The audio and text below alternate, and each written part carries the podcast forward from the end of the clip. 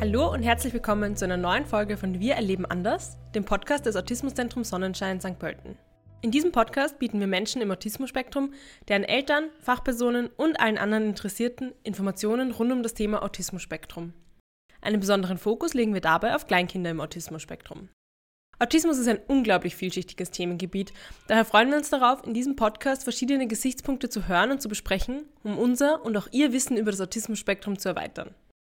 Vorneweg ist uns wichtig zu betonen, jedes Kind ist einzigartig und jede Situation muss individuell betrachtet werden. Daher können und wollen wir mit diesem Podcast natürlich keine Therapie ersetzen, sondern grundlegende Informationen und Tipps mit unterschiedlichen Interviewpartnerinnen besprechen und mit ihnen teilen.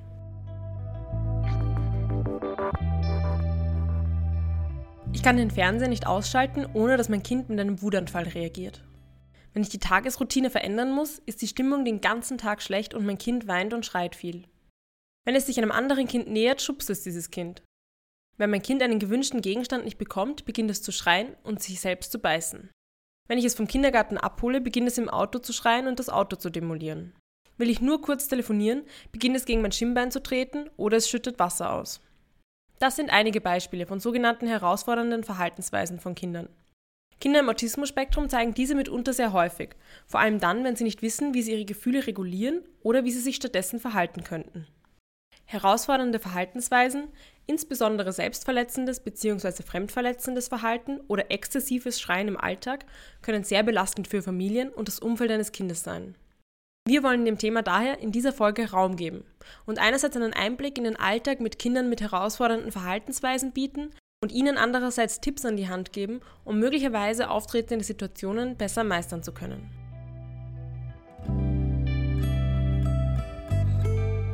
Mein Name ist Naima Gobara und ich bin Teil des Podcast-Teams im Autismuszentrum Sonnenschein.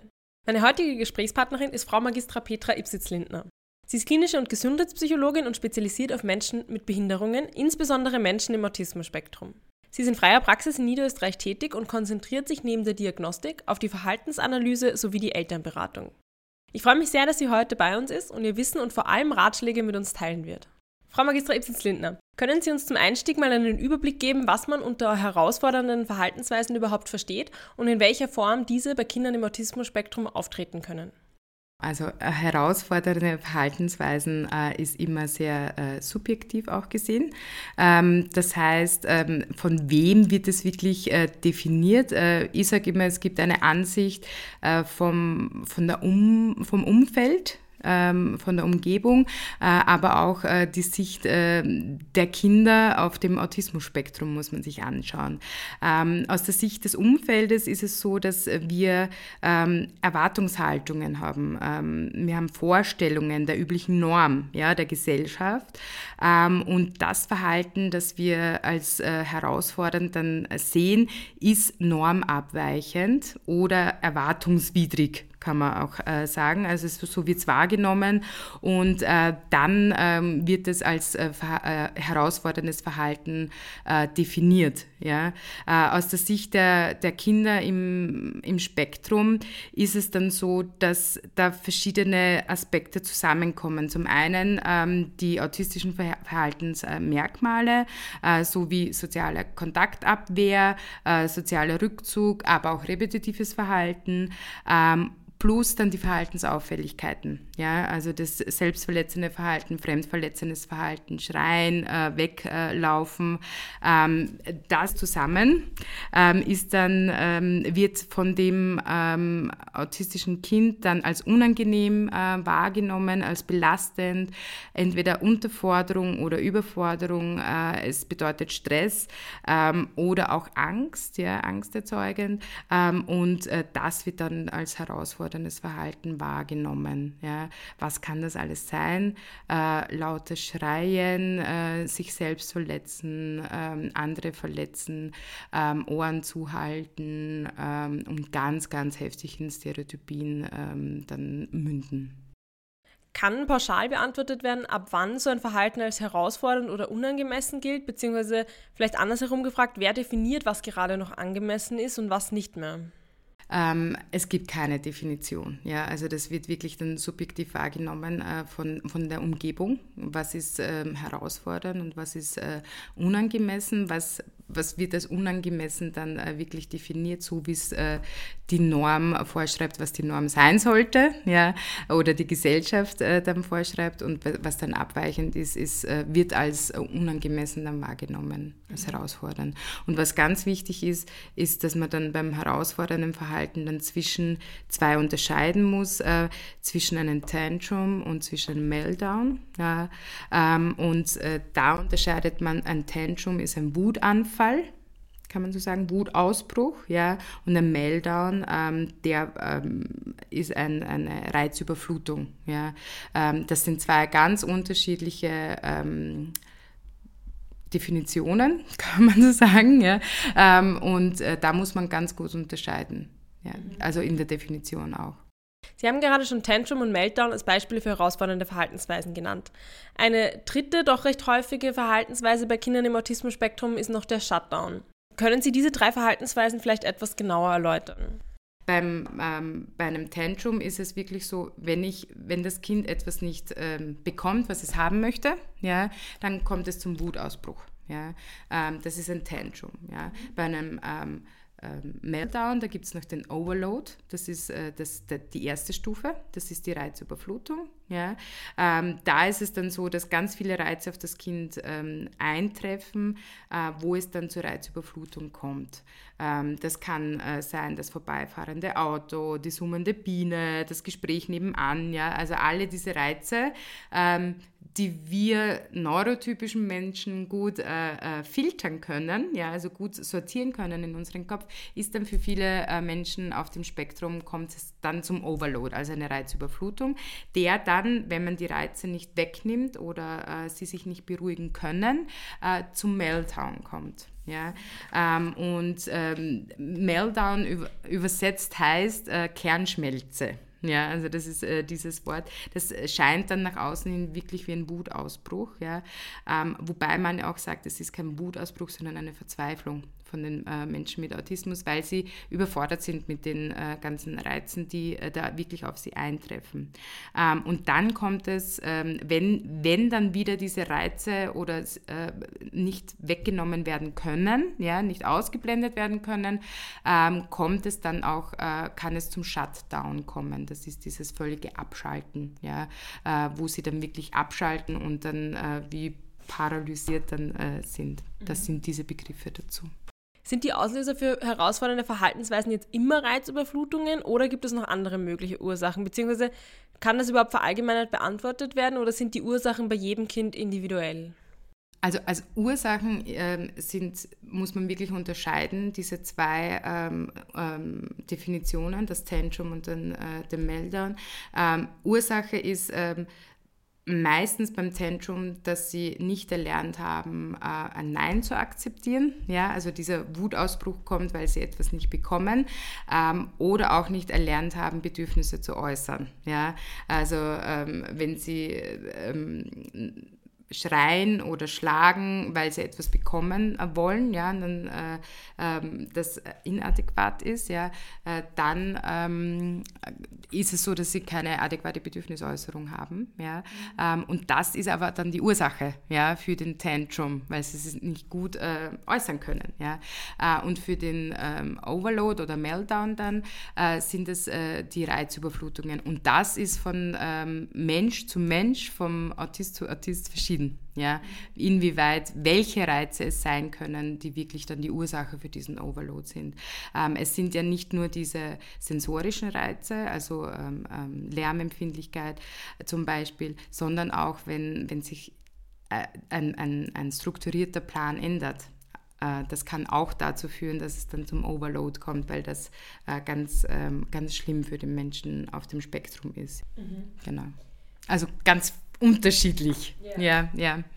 Wenn Eltern von Kindern im Autismus-Spektrum zu Ihnen in die Praxis kommen und von Verhaltensweisen wie jene, die Sie uns jetzt erklärt haben, berichten, wie gehen Sie in einer solchen Situation vor?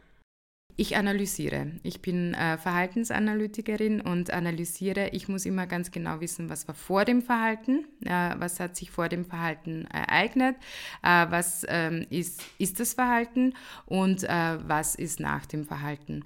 Ähm, ganz wichtig auch für mich die Unterscheidung, ist es wirklich ein, ein Overload, also eine Reizüberflutung oder ein Tantrum. Also wenn das Kind etwas nicht möchte, ähm, dann ähm, kommt es zu Wutausbrüchen. Ähm, und dann setze ich an. Ja? Äh, ich sage auch, ähm, es gibt keine schnellen Lösungen, sondern es gibt nur Lernprozesse. Ähm, und man muss äh, dann wirklich mit den Kindern arbeiten, äh, adäquat nach Bedürfnisse, äh, die Bedürfnisse zu äußern zum Beispiel. Also Bedürfnisäußerung ist eines der wichtigsten, ähm, wichtigsten Fähigkeiten, die die Kinder erlernen sollten. Ja, äh, und da setzen wir dann an, entweder Bedürfnisäußerung äh, oder dass wir sagen, okay, wenn es wirklich ein Overload ist, also ein, ein, in Richtung Meltdown, eine Reizüberflutung, welche Reize sind es? Gut beobachten, Daten sammeln, äh, wirklich schauen, okay, welche Reize sind es, die zur Überforderung führen und dann diese versuchen, sukzessive wegzugeben, ja, ähm, oder auch die Kinder versuchen zu sensibilisieren. Sie müssen nicht alles aushalten, das muss nicht sein, aber auf eine, äh, in, in gewissen Rahmen äh, sollten Sie sensibilisiert sein darauf. Wäre es für Sie und Ihre Arbeit also hilfreich, wenn Eltern diese Verhaltensweisen schon vorab zu Hause genau beobachten und schriftlich dokumentieren? Ja, absolut, ähm, weil in den meisten Fällen ist es so, dass äh, diese, diese Tantrums oder Meltdowns auch zu Hause dann äh, auftreten, ja, im Alltag. Ähm, am besten auch im Kindergarten oder Schule auch sagen, ähm, wenn es irgendwie möglich ist vom Betreuungsschlüssel oder wie auch immer, dass sie es beobachten, aufschreiben, was war vor dem Verhalten, was ist das Verhalten genau und wie bin ich aber auf dieses Verhalten eingegangen, dass man auch da ähm, wirklich analysieren können, ist das der richtige Weg, ist es äh, wirklich eine, eine Verstärkung vielleicht für das Verhalten, dann tritt es in, in naher Zukunft wieder auf, ja.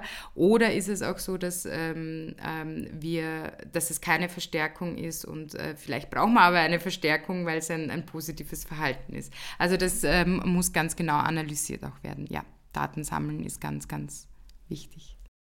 Bevor wir im zweiten Teil unseres Gesprächs jetzt auf konkrete Tipps im Umgang mit herausfordernden Verhaltensweisen eingehen wollen, noch eine kurze Frage, die eher auf das Gegenteil abzielt. Welche äußeren Einflüsse könnten dazu führen, unangemessenes Verhalten bei Kindern aufrechtzuerhalten? Das ist eine, eine gute Frage, ja, äh, weil es äh, auch wieder ähm, ganz unterschiedlich ist. Ja. Ähm, Aufrechterhalten von solchen äh, ähm, Verhaltensweisen ist meistens, wenn sie äh, verstärkt werden. Ja. Äh, aber auch wenn die Kinder nicht lernen, wie sie adäquat damit umgehen können. Ja, das ist, das ist, äh, sie, sie müssen eine Strategie lernen, wie können sie adäquat damit umgehen, wie können sie adäquat mit äh, zum Beispiel Overload umgehen. Ja, äh, dass es eine Reizüberflutung gibt, ja, das, äh, das wird immer so sein, aber sie können erlernen, damit umzugehen. Und das ist äh, das Um und Auf. Ähm, und äh, bei den Tantrums müssen sie erlernen, äh, das Akzeptieren von Nein, die Bedürfnisäußerung, das ist äh, das Um und Auf. Ja? Und deswegen ist es auch wichtig, da eine Verhaltensanalyse zu machen. Wir möchten an dieser Stelle noch einmal betonen, dass die empfohlenen Vorgehensweisen sich von Kind zu Kind und von Situation zu Situation stark unterscheiden können und individuell angepasst werden müssen. Unser heutiger Einblick in das Thema kann daher keine Therapie ersetzen.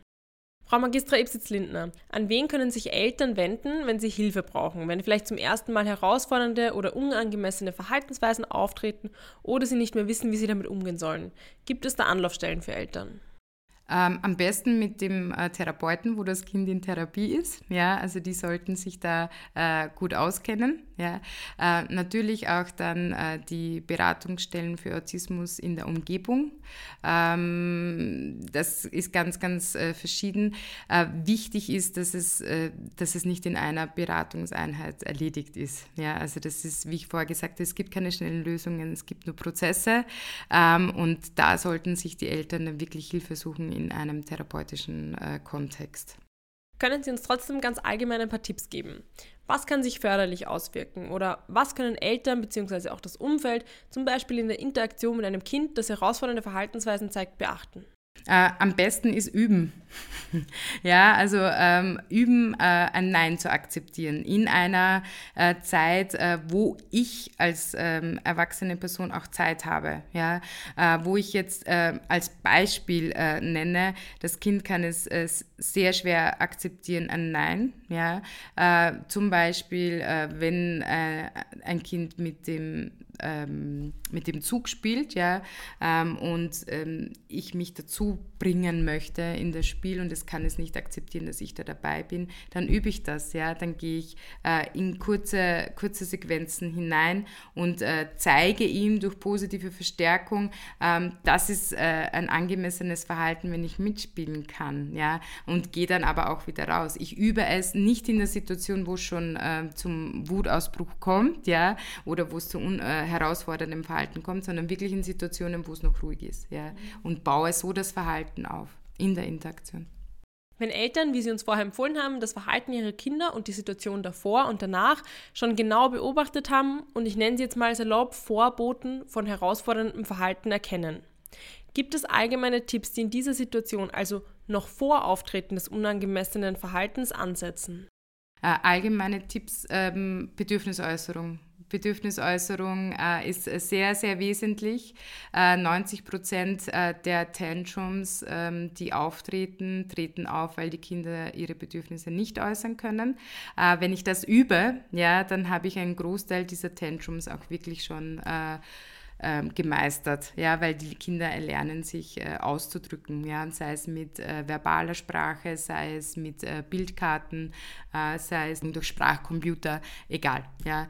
Ähm, wichtig ist, dass sie ihre Bedürfnisse äußern können, ja, äh, und dann äh, das ähm, Erlernen von ich darf wütend sein, ähm, Wut ist eine Emotion, die darf sein, äh, aber ich äh, muss sie adäquat äußern. Ja? Also adäquat äußern heißt so, dass ich, ähm, dass es sozial angepasst ist. Ja? Mhm. Entweder äh, Boxsack, Kissen, ja, also gegen ein Polster schlagen, ja, äh, gegen einen Polster schreien, ja, dass es nicht so laut ist. Und das muss aber geübt werden. Das kann man in der Situation nicht ähm, äh, erstmalig mit den Kindern üben, sondern schon im Vorhinein wenn die Wut noch gar nicht da ist. Und wie würden Sie jetzt wirklich in einer ganz konkreten Situation reagieren? Also was würden Sie Eltern, die wissen, warum das Verhalten auftritt, raten, wie sie damit in der Situation umgehen sollen? Gibt es zum Beispiel Konsequenzen, die gesetzt werden könnten? Ähm, also in der Situation, wenn es zum Beispiel ein, ein äh, Tantrum ist, also wenn, wenn das Kind etwas äh, haben möchte äh, und es nicht bekommt, ähm, dann ähm, muss ich in der Situation die Bedürfnisäußerung zum Beispiel, äh, indem das Kind entweder äh, etwas nachsagt oder auch mit dem Zeigefinger drauf zeigt, muss ich dem Kind helfen. Äh, je mehr Hilfestellung, desto besser, gerade am Anfang, damit das Kind schnell wieder zum Erfolg äh, kommt. Ja? Ähm, wenn sich das Kind auch äh, helfen lässt, das ist äh, ganz, ganz wichtig. Ähm, und in der Situation wenn das Kind dann dieses herausfordernde Verhalten zeigt, äh, muss ich äh, dabei bleiben. Ich muss es aushalten. Ähm, ich darf nicht nachgeben, ja, ähm, weil ich äh, dem Kind zeigen soll oder muss, äh, dass, ähm, eine, also dass, dass, dass ich konsequent, konsequent bleibe. Ja, das, das ist ähm, sehr wichtig, dass sie das aushalten. Okay, also in Situationen, in denen Kinder mit ihrem Verhalten etwas provozieren wollen, also zum Beispiel ein Kind, das schreit in der Hoffnung, das Tablet zu bekommen, um sich zu beruhigen, sollen Eltern also konsequent bleiben. Was kann jetzt passieren, wenn Eltern zum ersten Mal anders reagieren, als es das Kind gewöhnt ist? Also wenn es zum Beispiel zum ersten Mal das Tablet nicht mehr gibt, beziehungsweise auch einfach eine neue Regel von den Eltern eingeführt wird. Wie werden die Kinder darauf reagieren und was sollten Eltern in der Situation beachten? Kinder reagieren im Regelfall äh, immer so, dass das Verhalten noch schlimmer wird. Ja, also es, äh, wenn ein Kind ähm, normalerweise schreit, um etwas zu bekommen, jetzt ähm, haben wir beschlossen, wir wollen adäquates Verhalten ähm, und äh, reagieren nicht mehr auf das Schreien, sondern auf was anderes. Ähm, und das Kind bekommt das nicht, denkt sich, was ist jetzt los? Ja, äh, dann wird es noch mehr schreien. Ja, äh, und dann sieht es, okay, mit dem komme ich jetzt auch nicht weiter. Dann fängt es vielleicht auch mal an zu kratzen oder zu beißen. Verhaltensweisen, die wir auch vielleicht von dem Kind gar nicht gewohnt sind. Ja, also das so kennen wir das Kind. Nennt man auch Löschungstrotz. Ähm, wird auch so, äh, das Verhalten steigert sich und steigert sich und steigert sich. Ähm, und da ist es extrem wichtig, dass die Eltern nicht nachgeben. Ja? Äh, Gerade in dieser Phase sollten sie äh, wirklich standhaft bleiben, das aushalten, ähm, am besten in den äh, idealsten Fall mit einer Therapeutin, die sie da unterstützt, ja, äh, oder Therapeuten, äh, damit sie da wirklich einen Rückhalt haben und das auch umset äh, aushalten können. Und wenn, und die Kinder merken dann irgendwann, komme ich nicht mehr weit, ja, und dann äh, wird das Verhalten rapide absinken. Also das sagt die Erfahrung und auch die Wissenschaft, ja, dass das so ist und äh, Alternativverhalten kann wirklich aufgebaut werden. Durchhalten. Wie können Sie als Psychologin Eltern, die mit ihrem Kind bei Ihnen in Behandlung sind, in diesem Prozess unterstützen? Und wie können wir uns die Behandlung von Kindern mit herausfordernden Verhaltensweisen bei Ihnen vorstellen? Ich äh, versuche es dann in der Therapie ein bisschen herauszufordern, dass ich dieses Verhalten sehe, ja, und äh, leite die Eltern dann auch an in der Therapie, wie sie da gut äh, durchkommen, ja, äh, wie es sein kann. Ähm, ich sehe die Kinder teilweise nur alle sechs Wochen, äh, weil regelmäßige Therapien schwierig sind bei mir in der Praxis. Ähm, und ähm, ich bitte dann die Eltern auch Videos zu machen, wenn es irgendwie geht, wenn man nicht da gefangen ist in der Situation und äh, ähm, berate sie äh, auch dahingehend, also supervisiere sie dann durch die Videos ähm, und sage ihnen auch dann ganz konkret, was sie, was sie vielleicht das nächste Mal versuchen anders machen können oder ähm, wie sie anders reagieren können oder was auch gut gelungen ist. Das ist immer ganz wichtig, dass man sie auch da gut bestärkt. Im abschließenden Teil unseres Gesprächs wollen wir genauer auf einige häufige Beispiele von herausfordernden Verhaltensweisen eingehen. Dafür schildere ich Ihnen, Frau Magistra Ipsitz-Lindner, Situationen, die wir zusammen mit unseren Therapeutinnen entworfen haben und bitte Sie uns kurz zu erklären, wie Sie darauf reagieren würden, beziehungsweise was Sie Eltern oder Personen im Umfeld von Kindern im Autismus-Spektrum in einer solchen Situation raten würden.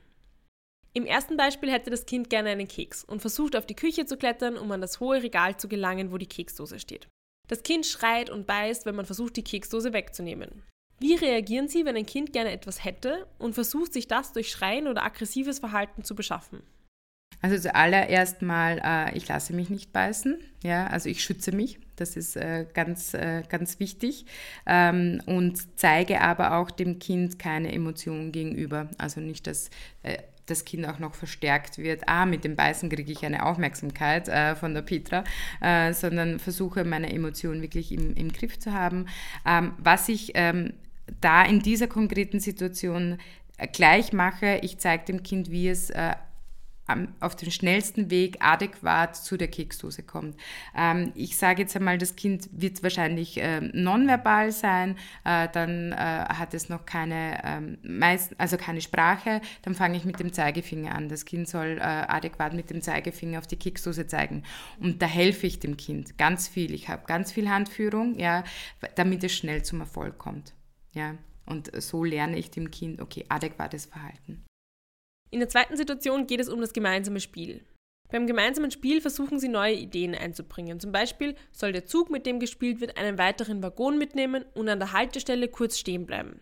Das Kind will aber weiterhin alleine mit seinem Waggon nur den Hügel auf und ab fahren und beginnt durch die Aufforderung, etwas Neues zu probieren, die Spielsachen wütend durch den Raum zu werfen. Wie würden Sie darauf reagieren? Also ganz wichtig ist, äh, dass äh, ich vorher definiere, was ist mein Ziel. Ja, äh, was ist mein Ziel, was ich in dieser konkreten Aufgabe auch wirklich äh, bearbeiten möchte. Ja?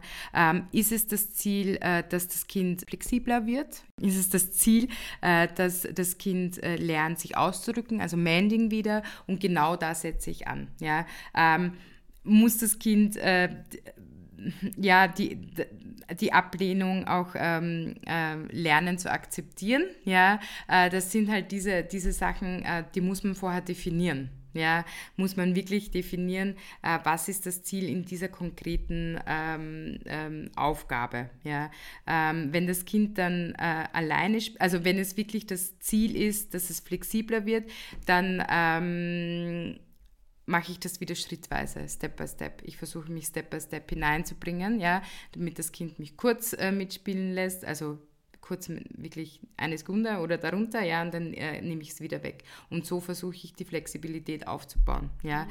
Ähm, aber wieder, da muss ich viel Zeit haben. Das kann ich nicht mit einem anderen Kind machen, weil das wird nicht funktionieren, gerade bei den ersten Malen. Erst später dann, ja, wenn ich das Verhalten aufgebaut habe.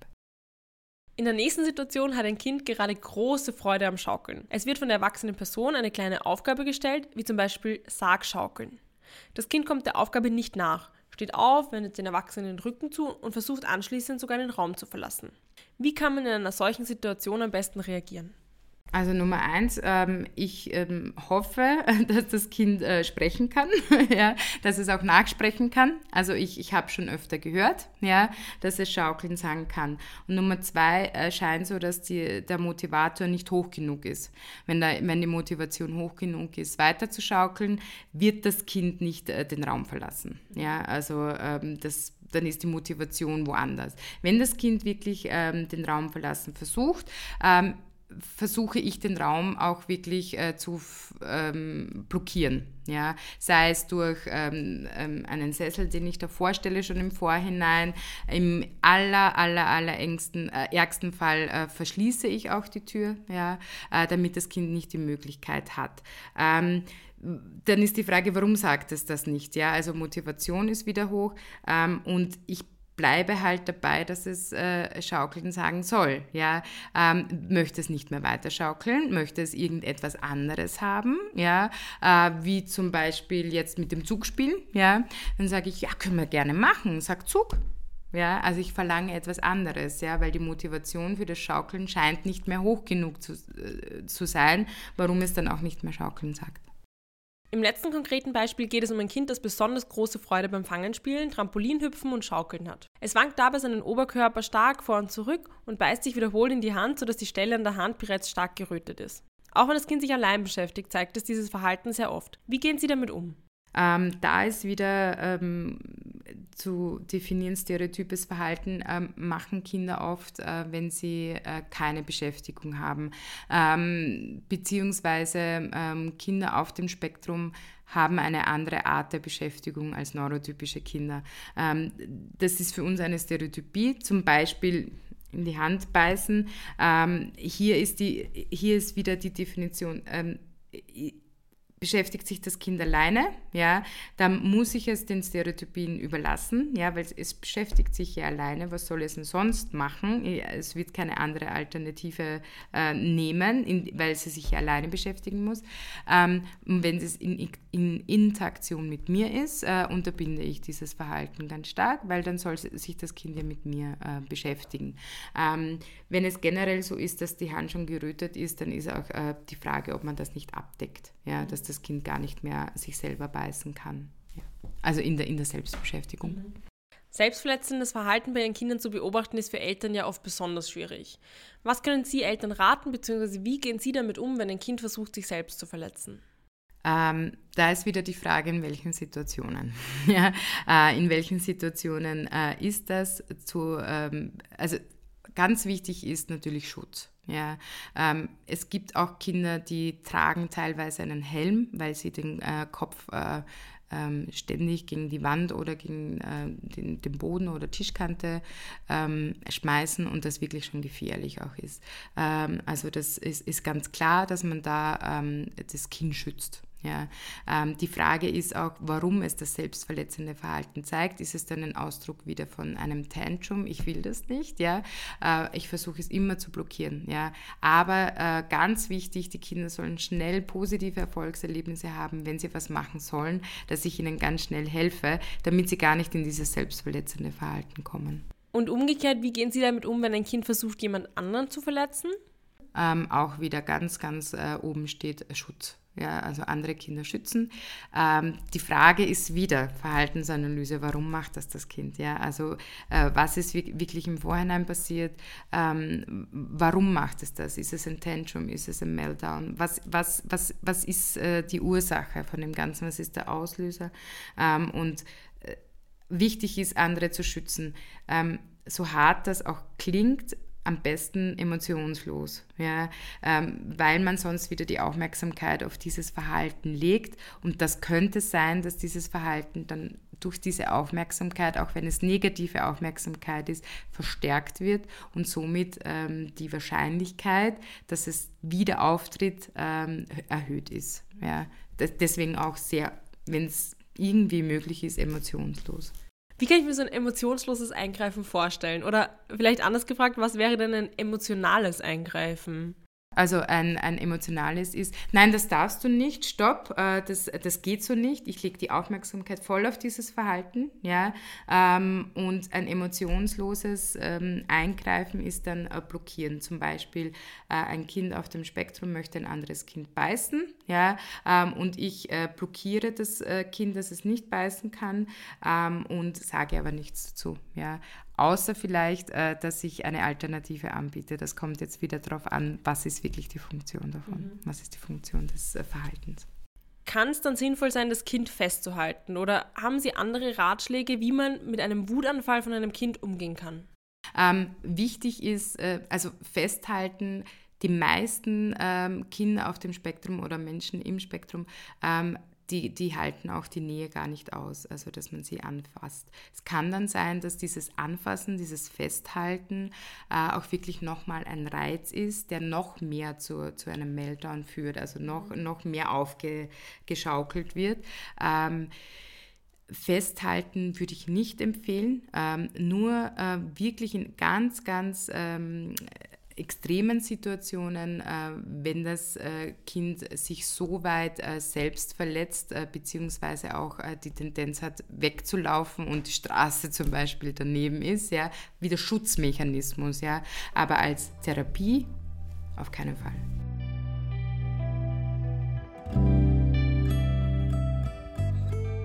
Frau Magistra Ibsens-Lindner, wir haben ja jetzt einiges besprochen. Deswegen würde ich Sie zum Abschluss nochmal bitten, für uns die für Sie wichtigsten Punkte zum Thema herausfordernde Verhaltensweisen und dem Umgang damit zusammenzufassen.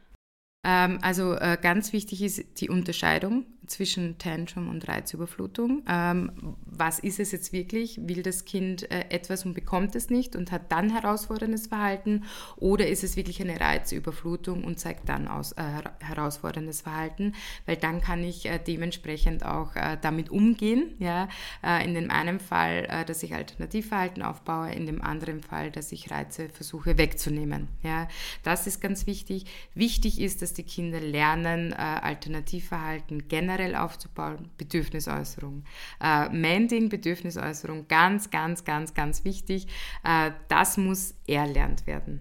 Ja, äh, das ist wichtig. Und äh, was äh, mir ein großes Anliegen ist, ist auch äh, teilweise ein Verständnis von äh, der Umwelt, von den äh, Personen im Umfeld des Kindes, dass diese herausfordernden Verhaltensweisen manchmal, wenn es in einem Meltdown, Overload, Overload-Meltdown äh, endet, ähm, eine Verzweiflung ist und kein Wutausbruch, sondern eine Verzweiflung und dass dem Menschen geholfen werden muss. Ja, dass man sie in Ruhe lässt zum Beispiel, dass sie äh, eine Decke bekommen, wo sie sich eingrenzen können. Ja, ähm, das ist das Verständnis dafür. Ja, äh, aber auch wenn es ein Tantrum ist, ja, ähm, das Verständnis, sie können das noch nicht anders, die müssen das erst lernen. Das wäre das wäre ein, ein, ein großes Wunschdenken von mir oder das ist äh, sehr, sehr positiv für die gesellschaftliche Entwicklung. Gibt es noch etwas, das Sie unseren Hörerinnen zum Abschluss gerne mitgeben möchten? Ich finde, äh, Menschen auf dem Spektrum müssen sich nicht verändern, damit sie in die Gesellschaft passen, ja, sondern ein großes äh, oder ein größeres Verständnis von, von der Umwelt, von uns äh, neurotypischen Personen für manche Wahrnehmungsbesonderheiten ähm, sollte gegeben sein oder sollte viel mehr da sein. Vielen, vielen Dank, Frau Magistra Ipsitz-Lindner, für dieses wirklich umfassende und super interessante Gespräch. Sehr gerne, vielen Dank für die Einladung.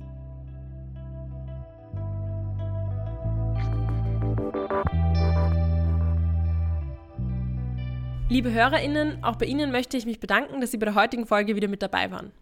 Wenn Ihnen die Folge gefallen hat und Sie keine weiteren Folgen unseres Podcasts verpassen wollen, vergessen Sie nicht, unseren Podcast zu abonnieren.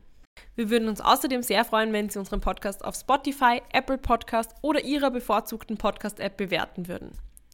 Sollte dies Ihre erste Folge von unserem Podcast gewesen sein, so erwarten Sie in früheren Folgen viele Informationen rund um das Thema Autismus-Spektrum, geeignete Diagnostik und Therapien, Tipps für den Beziehungsaufbau und die sprachliche Entwicklung sowie Gespräche mit Eltern von Kindern im Autismus-Spektrum. In unserer letzten Folge haben wir uns mit den möglichen Problemen im Kindergartenalltag und die Unterstützungsmöglichkeiten für Kinder im Autismus-Spektrum im Kindergarten unterhalten. Wenn Sie das Autismuszentrum Sonnenschein und unsere Arbeit mit und für Kinder im Autismus-Spektrum darüber hinaus unterstützen wollen, freuen wir uns über jede noch so kleine Spende. Alle Informationen dazu finden Sie unter spenden.ambulatorium-sonnenschein.at und in der Podcast-Beschreibung. Ich freue mich, wenn Sie bei der nächsten Folge wieder einschalten und wünsche Ihnen bis dahin alles Gute.